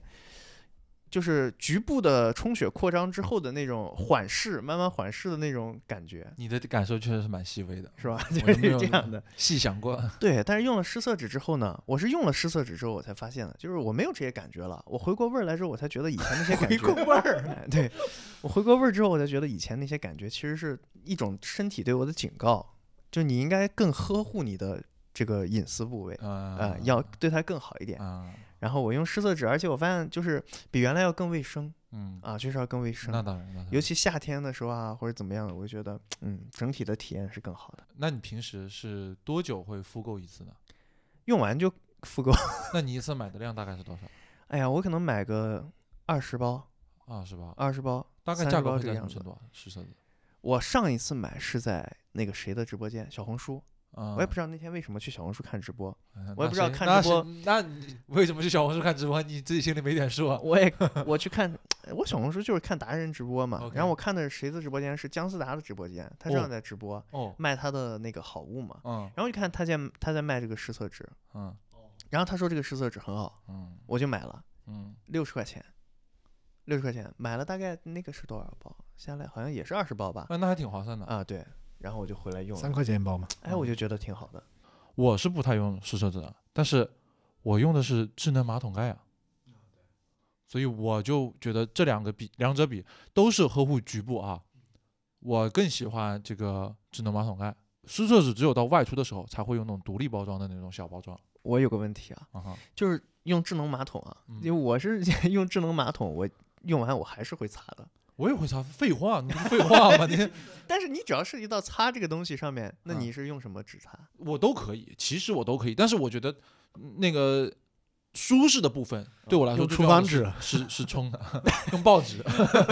我用报纸擦。对，因为我在乎的是擦的那个感受嘛。啊因为你想，你哪怕是用那个冲水，那就那那那个智能马桶，你冲冲一下之后，还是要去把它擦干，那什么，再用那个干的纸又会太干了，你明嗯白然吗，啊后？我每次我都是吹干的，对啊，也有吹感的那 吹也可以啊啊我我我都会辅助，我会辅助来，但是你纸吹洗我都会有。那我这么问你啊，你第一次用智能马桶，那个水把它呲了之后，然后你吹干之后，你就没有再试它有没有弄干净吗你？自己能感觉得到呀？ 这这你能感觉不是得到吗？你首先你会用纸擦干，啊，擦干净，啊然后再用水冲，水冲完了之后呢，我会拿纸再擦一道，然后烘干，哦，你是先擦，再冲哦，明白了，我是我是用的时候直接冲，啊。这听起来好像不是很环保，但是嗯那为了身体健康，我觉得这是对我来说最好的一个流程了哈。啊，我但我觉得如果大家常备一个，因为有时候很多人租房啊或者怎么样不太方便用一些智能马桶盖，弄个湿厕纸还是挺好的。我觉得这个很好的一个这呃是生理健康习惯吧。嗯，那就轮到我来说对到我你的了第四样，大王岛，嗯，我的第四样是我这一次所有名单里面购买价格最高的，对我个人啊，我在一个半月以前购入了大疆 DJI Mic 无线麦克风，啊，这个东西的原价哈，原价是两千二百九十九，我实际购物价格是两千二百九十八，优惠优惠竞选议员，啊，对，竞选议员。我是在京东的这个大疆紫金旗舰店买的，然后到货也很快。我为什么要单拿这个出来说呢？这个其实跟我们的平时工作专业是有关系的。我们是搞这种呃泛影视类工作吧，对吧？拍视频啊什么之类都会有。然后我们之前用过的大疆产品，至少在我看来都是不好用的。就我一直有一个很想传播的一个理念和一个概念，或者是一个评价吧，就是大疆的民用级设备全都是垃圾，就是它给普通人用，给非专业人士。目标大群体家是有什么那民很用的多东西吗？Osmo，那 Osmo 的系列全都是啊，那嗯 Osmo Pocket、Osmo Action，那确实，然后还有那些包括像那个 Mavic 那些小的无线，就是那些小的小的无啊、无人航拍飞机，嗯我觉得都是给民用的。嗯，这些东西就非专业组会用的东西都不好用。以前的不好用是说设计上就有些不好用的，然后编码上有些不好用的，你就拍出来东西几乎没法用，你就只能发个朋友圈图个新鲜。但是呢，在这款产品上，终于啊，时隔很多年，我终于买了一款，就是大疆出的，因为两千来块钱嘛，它其实并不是那种特别贵的东西。当然，其实某种程度上，在小蜜蜂这个领域里面来说也不便宜了。它这个价格，呃购入的话，我觉得它的这一款产品总算是可用的，不单可用，非常好。我前段时间跟一个呃搞电影录音的一个大哥，搞了很多年的一个大哥，还专门一起研究了玩这个设备玩了很久，聊了一下看，感觉确实很不错。它可能它还有它民用的一些影子在，比如说它的发射器只有两个发射器，两个发射器只能对应的是一个这个接收端，它也同一个接收端没有办法再扩展更多的发射器了，一拖二呗，对，它只能一拖二，它没有办法一拖五。然后呢，它对于 一拖五，你想录综艺啊？对啊，类似于就如果你说录综艺、录纪录片，你好好想他为什么要一拖五。 哦，对对对，送四四个收花的，加他一个送花的，哎呦老天爷，就是说你不会美术花 里有个麦克风吧？ 对，前段时间刚买嘛，买这个麦克风啊，我就觉得它这个民用设备还是很可用了，现在用起来很不错，质量就是制作的质量、录音的质量，还有这个整个体验都非常好，软件设计包括录下来的音质。我们咱们一开始录播客嘛，录的第一期的失败的那一次，就是拿那个麦克风录的，那你还说是因为我们的水平哎失确败实了，不是因为人是家我大们失败疆不是大疆失啊败，对，不是大疆的失败，我还我现在就对大疆这一款设备还是很有信心的。虽然我还会持续的抨击它的 Osmo Action 的一些运动相机系列，但是这款录音设备我是非常推荐的。啊，我觉得大家喜欢拍个什么 vlog 什么之类的，买一个真的很划算，很好用的。对，哪怕一些简单的采访啊、对谈啊，你都可以。嗯，这些都是你用了之后你知道的嘛？那就是你买之前你为什么会去买它呢？哦，这个事情我其实纠结了很久的，就是我了解，我知道它出这个设备已经出了很久了嘛，有有一两年了嘛。然后我们用小蜜蜂这一系列的产品也用了很多，包括我之前用过罗德的那些设备，之前都没有下定决心。后来呢，是因为到了前段时间，我真的觉得我的工作流程里面，发现不需要一拖五了。哎，对，就是有一拖二就行了。然后呢，我在工作里面我会发现这个东西很常备、很常需，我又不想每次都去租一个小蜜蜂。小蜜蜂的续航时间也不长，老实说，就是索尼的那款，我们通常都用小蜜蜂来代替啊，就 D 幺幺那款系列，它都不是续航时间也不是很长。然后我觉得租赁也很麻烦，那我觉得这个两千块钱这个价格去买一个我以后长期能够使用的东西，我觉得非常好。就像小米说的那个，每次单次使用的成本，它其实就已经很低了。哪怕在现在，我已经用了十几次了，也就是每一次我只用了两百块钱。那我以后再多用一段时间，我就发现可能我每次使用的成本可能就五块钱，我觉得很好，我明白我也愿意把它带在身上。你在家就把它开着，你就每天都 有。，但我我得说一点，这个真正下定决心买，还是翔哥。我是询问了一下翔哥，为什么询问翔哥呢？因为翔哥早早的在去年夏天就已经购入了这款设备 哦，翔哥说他使用上面感觉还是很不错的，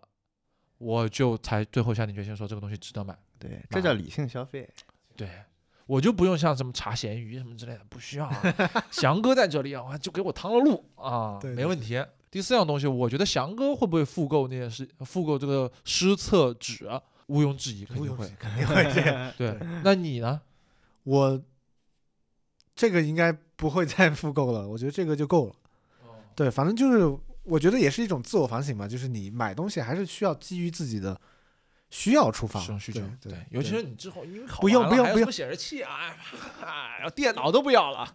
不用为一些你暂时用不到的功能去买单。我觉确得，实，嗯我也是这种想法。那我的话呢，就是为我现在需要的功能买了单的。嗯，我觉得呢，这个希望它能用久一点吧，也不也不提复不复购的问题了，希望它不要让我失望，能多用一段时间。对，可靠是第一的。对，然后以后出了新品的话，让翔哥趟完路，哎，趟趟路，我觉得趟，值了再买。哎，就是这个样 子。那行，那我就接着说啊。呃，最后一件商品呢，是我们现在正在使用的三支麦克风，它来自于舒尔，然后具体型号是、啊具体型号是 PGA 四八 LC，不带线，线我们是在其他地方买的。然后它的原价是八百零四块啊，三支。然后我用了十块钱的店铺优惠券，再用了一百零五块的淘宝官方的立立减，最后购入价格是六百八十九和二百多一支。我觉得我们这几天使用下来还挺值。对，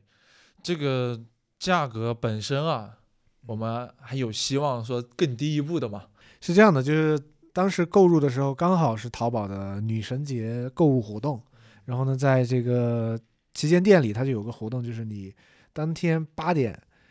前五个下单的用户可以享受半价优惠。然后呢，虽然我当时也是第一时间下单了，但是后来公布的时候发现我还是慢了几秒钟，因为有的人他在第二秒他就已经完成了支付，我是在第四秒的时候完成支付，可惜。可惜了。 OK，那小米提的刚才说的是麦克风，啊、我本身有一个一开始想留在最后一个说的比较贵重产品，但在昨天被我推翻了。哦，我想新提出来一个东西，这个东西其实不贵，其实是一笔消费。昨天我去了北京市，在这个鼓楼啊的火神庙，在火神庙里面呢，我请了一呃三炷香，还做了一个叫什么呢？还做了一个求签。呃，总共消费呢，我个人消就每单人单人单次消费大概是五十块钱，三支香三十块钱，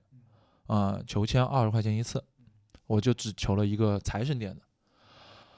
呃，最近这个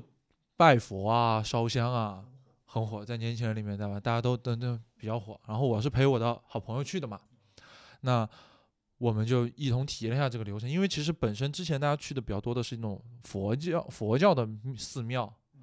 但火神火神庙呢是一个道教的对吧？道观，啊，我们体验很不错。嗯，为为什什么么体呢验很不错呢？因为我们纷纷都抽到了上上签，给我们这一年有一个非常好的预兆。老实说，昨天有点高兴的，这影影响了我一整天的心情的。就我真的很高兴，我觉得我抽到了一个上上签，我那朋友抽到了一个什么？抽到了第一百号签，第一百号签是一个签筒里面最大的签，最好的签，就是意味着你这个万事皆如意。我觉得这是个非常好的一个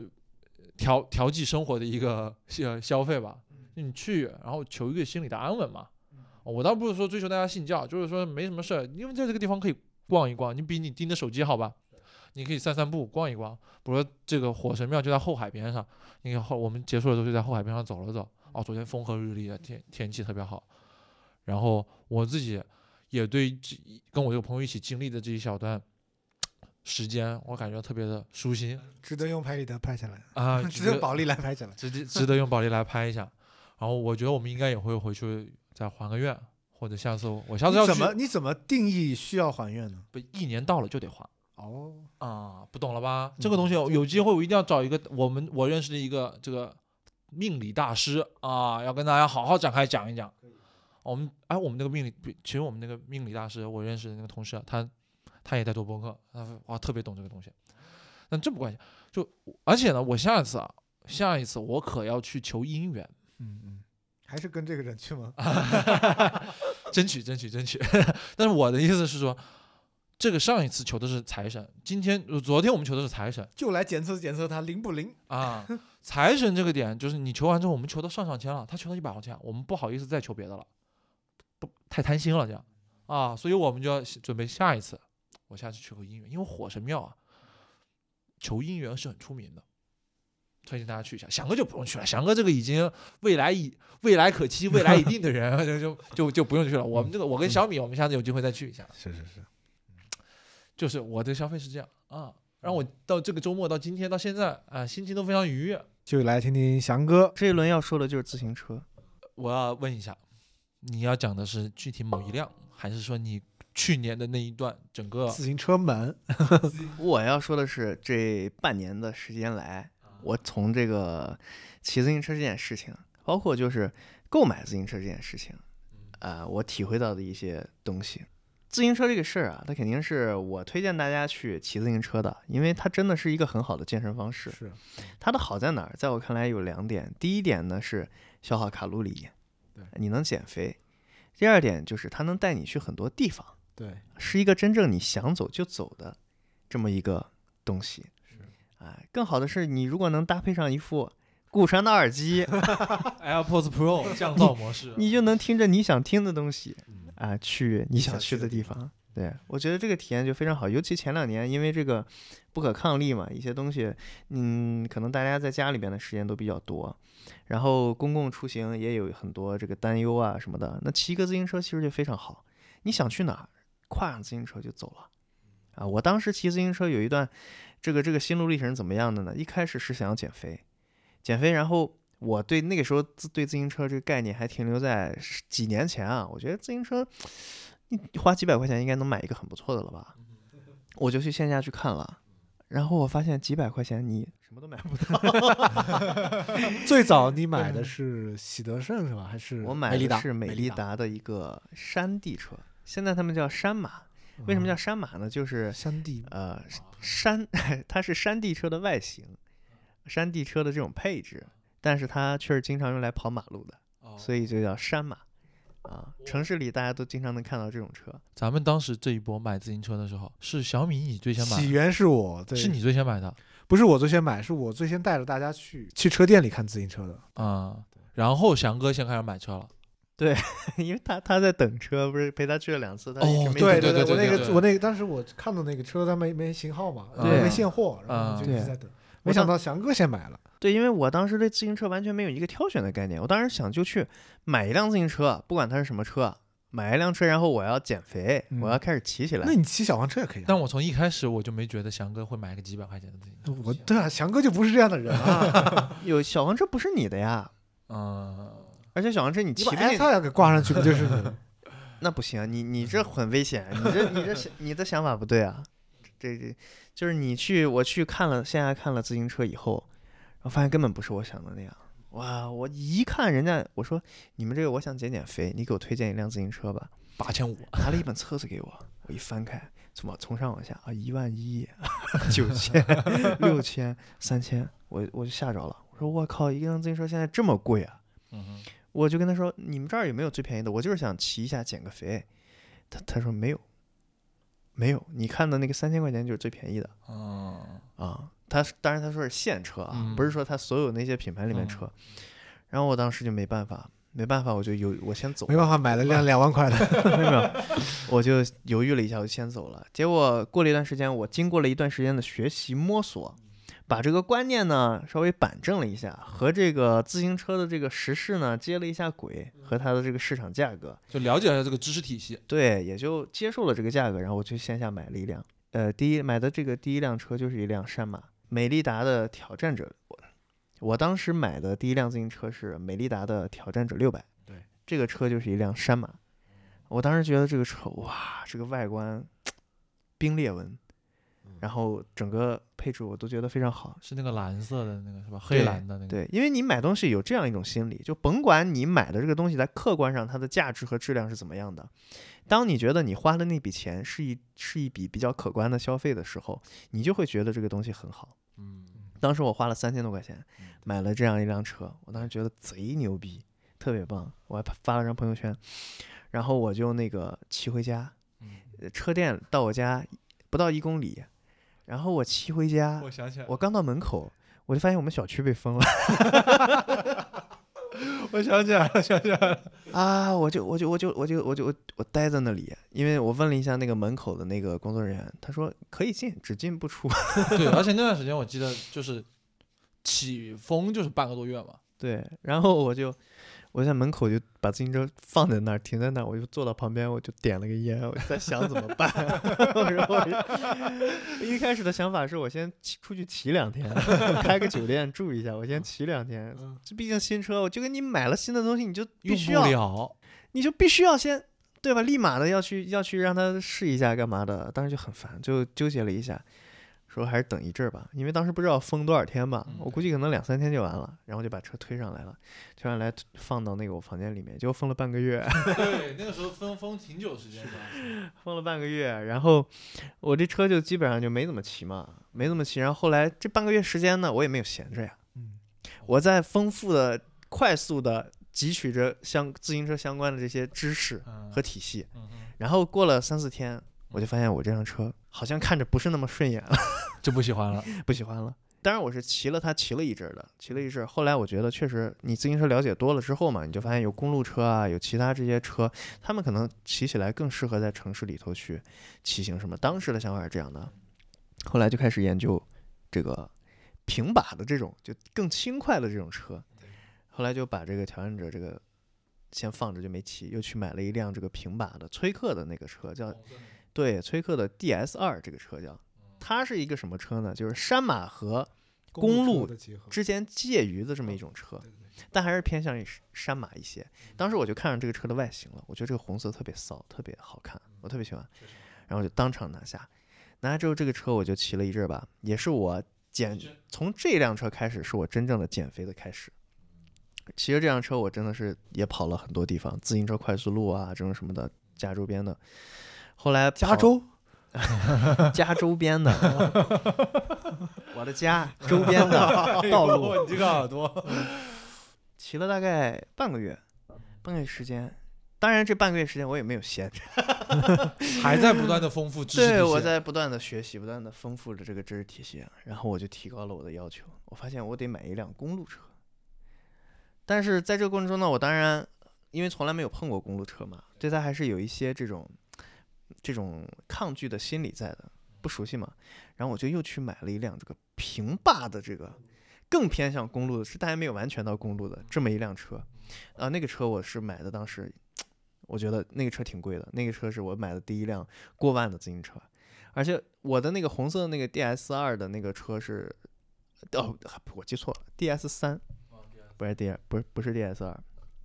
那个车是五千块钱，五千五千多块钱。然后我当时这个因为对这些东西都在一个快速的了解、学习、好奇心的驱使下，然后我当时就花两万块钱买了一个当时刚上市的新款。买的时候特别巧，我在晚上在那刷微信，突然他的公众号就推送那个新款来了。 新款来了，然后我正好有他们店的那个那个线下店的微信，我就赶紧问老板，老板这车有货没？他说有，明天就有，你要过来看吗？我就说我先过去看一下吧。看了之后我一看我就特别喜欢，因为那个时候他那车已经是碳价了，碳价、碳轮，就整个配置非常高嘛，我就特别喜欢，我当场就拿下了。要给朋友们介绍一下当时的背景情况啊，就当年北京的车市真的是一车难求，就是全国都是。全国都是。去年夏天整个自自行车热，对，导致所有的一些热门的款式真的很紧俏，这么等你订个车要等个半年，这是很常见的事对，啊情。然后或者加价，对，或者就是加价。但是我记得翔哥来武汉找我的时候，第一件事我们就去武汉的车店过买了辆 车，因为北京没有。对嗯对，然后对，翔哥接着说，我刚买了，我买了那辆车之后呢，又骑了大概一个月还是半个月的时间吧，一直也是这个在减肥嘛，减肥然后骑着感觉非常好，嗯特别棒。但是那个时候我就这段时间我也没有闲着，我还是继续在看在学习。这个时候我对公路车已经我有信心了，我觉得我能把住了，我能把握住了，嗯然后就正式的去换了我的第一辆公路车，嗯，还不能说是纯正的公路车啊，刮车啊，Gravel gravel 是砾一石公种路越野公路车，砾石公路车，哪一辆啊？啥蓝颜色？色的。蓝色哪辆？啊？蓝色佳能戴尔，哦，加拿大，对对对。哦哦，蓝色。然后当时就换了这辆车，就公路车。总之呢，这个过程就是一直在不断的换车。我们去那个武汉去出差，然后去武汉之后，我就想去这个武汉的这个车店逛一逛，看一看吧。就去了之后发现喜，刚好有辆，刚好有一辆特别喜欢的一辆黑色的一个公路车，嗯一个耐力公路，嗯，当时就很心动，当场就拿下。对，当场拿下。当时那个喜欢的心就是，虽然人在武汉，就是当时也是就喜欢的，一定要把它带回去，要骑回去。嗯然后那辆黑色车完了之后呢，我又换了加能戴尔的，真这回是真正换到了纯纯正正的公路车了，就是我终于完成了从山马这几辆车六辆车完成了从山马到这个公路车的一个蜕变。嗯然后在这这段过程当中呢，当然我不是光顾着换车，还在不断的学习，我在不断的学习的过程当中，然后我还减了肥，这段过程真的减了很多肥确，实骑了很多车，像以前我去。比如小米家、旺仔家什么的，我都是打车去，对，打车去一次过去三四十公里的，嗯然后现在我之后我就都啊是骑车去了。啊，翔哥那段时间骑车，每天的骑行量能到五十到七十公里，有时候对我觉对得真对甚的至上百嘛。对，就特别开心。那段时间骑车也很舒也很开心，前面放一个这个绑一个照相机，然后路上拍点啥干点啥的。然当后然，翔哥说要做自媒体，啊说哎骑行自媒体，啊对，对拍了大概几个 G、十几个 G 的素材了， 我到现在一期没见 过。 对， 那当时想的是骑自行车拍点这个路上的这些见闻啊什么的，感觉挺有意思的。然后后来这个，呃，你知道换车的频率太高了， 这个。这个这个摄摄像机有的这个车呢，它兼容，有的车它不兼容。后来哦新换的车它放不上去，还我是就车放设计弃了的问题 还，是车的问题，怪不得要换很多车，怪不得要换。对对对，对，就这个过程当中呢，除了车呢，还有很多配件，比如说头盔啊、眼镜啊，哎就也这些是东我西，少不了研究。对锁鞋，啊对，玩了一遍，就对这个东西可以说是整个短时间快速的把这些东西过了一遍之后，就发现其实没有太多意义。返璞归真了。呃，没有太多意义是指什么呢？不是说骑自行车这件事情没有意义，而是去把这一圈了解过过之后呢，发现自己去买这种很贵的自行车，包括这个型号，呃，就是很好的公路车什么的，确实对我个人来说是没有什么意义，因为我的诉求其实最开始就很简单，就是减肥啊、减肥，然后出行代步，啊对代步。像我骑了公路车以后，我当时还骑穿了锁鞋，戴了头盔，戴了墨镜，我每天出门我啊好烦啊，你知道吗？我要换骑行服，要这个戴这个韶音骨传导运动耳机， 要戴口罩，然后要戴这个这那这那的，我出门就得准备二十多分钟、三十分钟嗯，然后骑着自行车出去，嗯然后你到哪个地方想停下来的时候呢，这个自行车你知道公路车它一不般上不锁放脚撑的，也也不放上锁锁，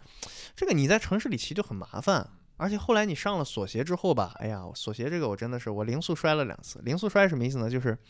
你在自然静止状态下，原地大家都知道骑自行车的时候，你停下来的时候，你会那个脚撑着地，你就那么停着嘛。零速摔的意思就是在这种状态下，你突然摔倒了。在长安街上，对 我觉得你在长安街上直接摔倒，对我当时在那儿等红绿灯，我骑我穿着锁鞋骑着这个，我是买锁鞋的第一天，嗯我在店里试好之后出去试了两圈，我觉得我掌握了，然后回来的路上，回家的路上，哎就就摔了嗯啊，还还挺危险的。我那当肯时定旁边那会儿正好回回家的时候晚高峰，嗯，路上全是电动车什么的嗯，我靠！我一摔，我幸好后面来个车没把我脑袋碾了，真的是嗯挺幸运的。这也是让我后怕的一个事儿，就是后期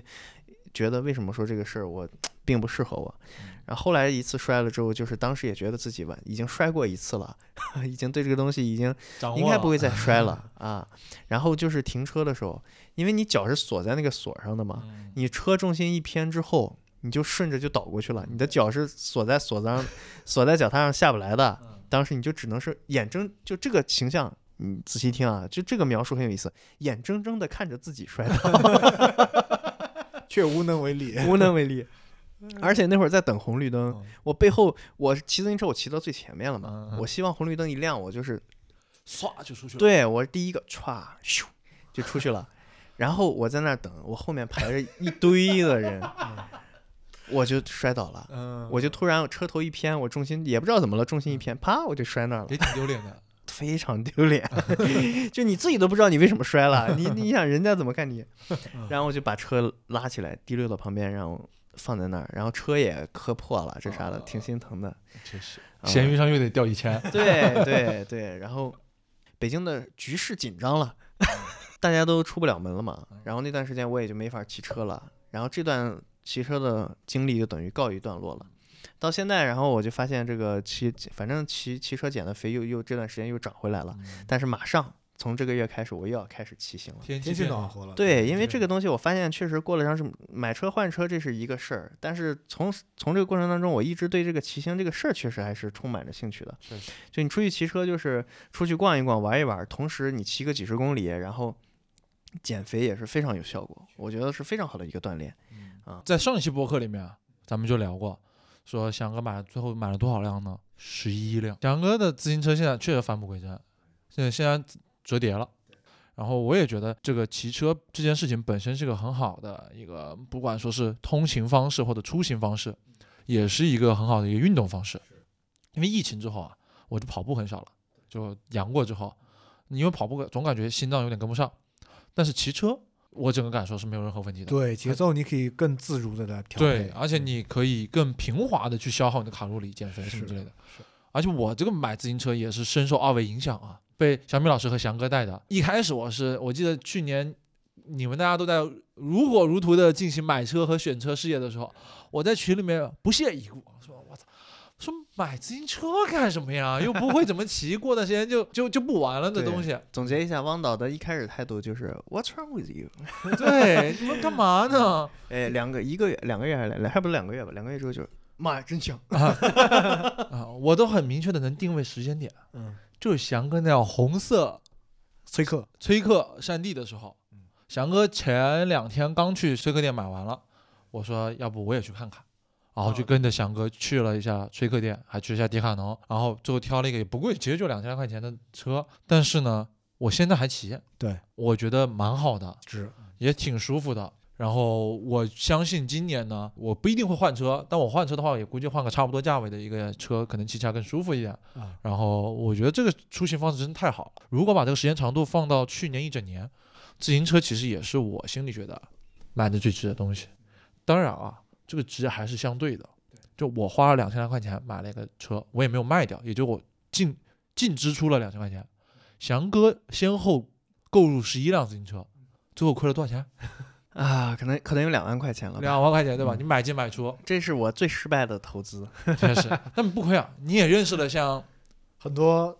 朋友，棋友那那倒车也友是，对嗯？吧？啊对我觉得这个体验是非非常好的。对，也不也不知道今年我们会有一个什么样的， 新的购物风向。啊对对对对 对，我们可以展望一下。我我我希望是机票了，我希望我今年我们都可以多出去走走。机票，哎呦，我觉得真好。就有什么东西是你觉得你今年会特别想买的呢？机票啊，而且有可能一定会买的。机票 啊，你呢，翔哥？我唯一确定的是，今年九月份的新 iPhone 一定会买。那必须 的。 那毕竟是我们新财年的开始，对不对啊？嗯一定翔会哥买九月份肯定会会买的。那就是接下来这一年里面，啊我肯定会有一些固定的消费习惯。买花，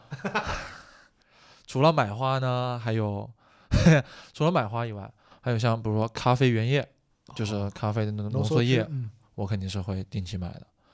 然后那些各种会员肯定会定期买，嗯就视频网站会员，啊因为现在视频网站会员对我来说还有一个什么需求呢，就是我会给我是吧？我会给我爸妈用，啊我爸妈自己就不太愿意花钱去买那种会员，我就跟他们说我自己本来就买了，嗯然后他们每次都登我的账号，这样的话他们就会用。我觉得这个是肯定会持续购入的。哦对我现在发现软件的这个这个花费已经在在我的生活里面已经越占来比越很占高大头了。我对现在前一阵子我就算了一下，我一年时间要在软件上面花的钱，我估计我觉我大概算了一下，可能已经超过四千块钱了。啊，这对我我以我以为翔哥会爆出来个一两万出来，因为嗯翔哥的 Photoshop、Adobe 的系列全买的是全正版，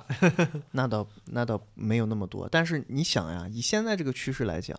你的软件的这些花费，那只只能是持续走高的。所以我就喜欢啊达芬奇这种一次性买断。也说不好明年是个什么情况。 买断一年，对，我对我今年包括像音乐什么软件啊，包括像剪辑软件啊，我连剪映的会员都买了呀，嗯嗯对啊，我都买。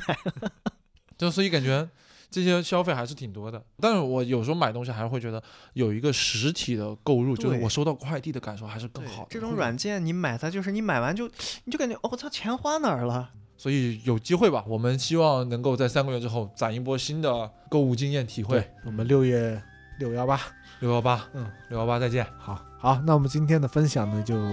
到这里，下期再见。好嘞，下期再见。下拜期了选个题拜想好了啊，哎下期选题已经想好了 啊，不容错过，不容错过。啊好嘞，拜拜。嗯，拜拜 It's a。thing we can't deny, like the fact that